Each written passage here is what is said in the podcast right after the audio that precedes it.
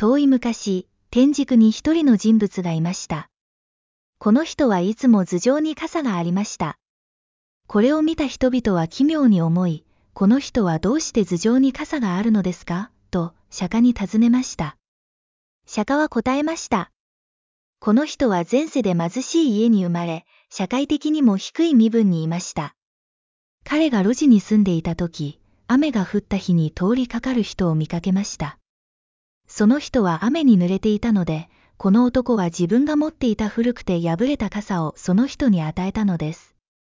そのおかげで、その人は雨に濡れずに済みました。その小さな善意が今世において、常に傘が現れるという功徳を得たのです。傘を与えるという小さな善行のおかげで功徳を得ることができたと伝えられています。